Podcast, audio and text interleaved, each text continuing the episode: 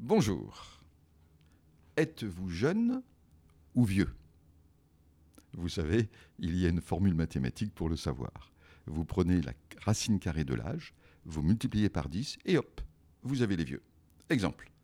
Prenons un enfant de 4 ans. Racine carrée de 4, c'est 2.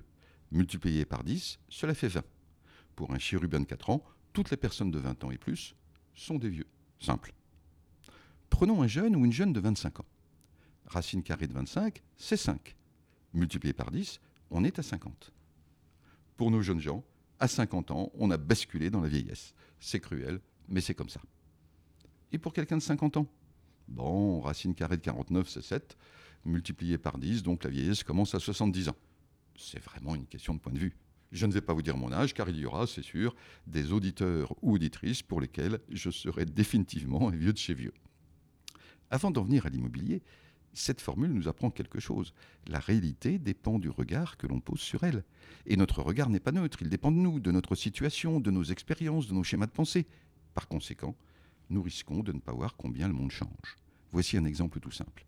Cette formule de l'âge n'a pratiquement pas changé depuis un demi-siècle. Pourtant, si l'on considère l'allongement formidable de la durée de vie, il faut reconnaître que d'une certaine façon, nous vivons jeunes plus longtemps. Et c'est bien ce qui s'est passé. Un homme ou une femme de 50 ans aujourd'hui, du point de vue de l'apparence, de la souplesse, de la santé, eh bien, on aurait dit autrefois, il n'y a pas si longtemps, qu'elle avait moins de 40 ans. Donc le regard sur l'âge, le regard des autres, est devenu plus cruel que ne l'est la simple réalité des choses. Alors s'il est difficile de changer nos repères d'âge pour les gens que nous fréquentons, ne sommes-nous pas aussi un peu aveugles devant les changements du monde? C'est le risque, et en particulier devant les changements qui marquent l'immobilier on commence à deviner l'impact du télétravail dans l'immobilier résidentiel. Si les gens travaillent plus chez eux, cela va modifier la hiérarchie des prix. Non seulement les maisons ou appartements les plus communément recherchés ne seront plus les mêmes pour la surface ou la disposition des pièces, mais les localisations les plus demandées ne seront plus les mêmes non plus.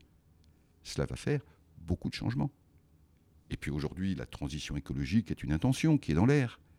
Mais que va-t-il arriver quand cette intention s'incarnera dans le concret? Eh bien, là aussi, déstabilisation. S'il faut produire moins de carbone ou dépenser moins d'énergie pour le même service logement, par exemple, soit il y aura des travaux peut-être importants à faire, soit il y aura baisse des prix. Sans compter que derrière le drapeau de l'environnement, c'est toute une armée de valeurs qui se profile. La rationalisation des dépenses énergétiques, bien sûr, mais aussi la santé et le bien-être, avec des critères qualité en pleine évolution. Immobilier était synonyme de murs et de plafonds et de surface. Tout cela est en train de se dissoudre dans un concept de service, d'usage, et là, toutes les évolutions sont possibles. Et il y a peut-être une autre rupture qui nous attend. Dans tous les secteurs industriels, les coûts de fabrication des biens se sont effondrés, pour de nombreuses raisons. Nouveaux matériaux, nouvelles technologies, nouvelle optimisation des process. Est-on sûr que la forteresse immobilière va rester longtemps à l'abri de cette vague et que les coûts de construction ne vont pas chuter dans un avenir plus ou moins proche?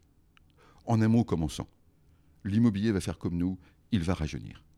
Restons vigilants, secouons un peu nos anciens schémas de pensée et soyons prêts à regarder différemment l'intérêt de l'immobilier, ses qualités, ses perspectives pour l'usage et pour l'investissement. Ça va bouger. Je vous souhaite une très très bonne journée.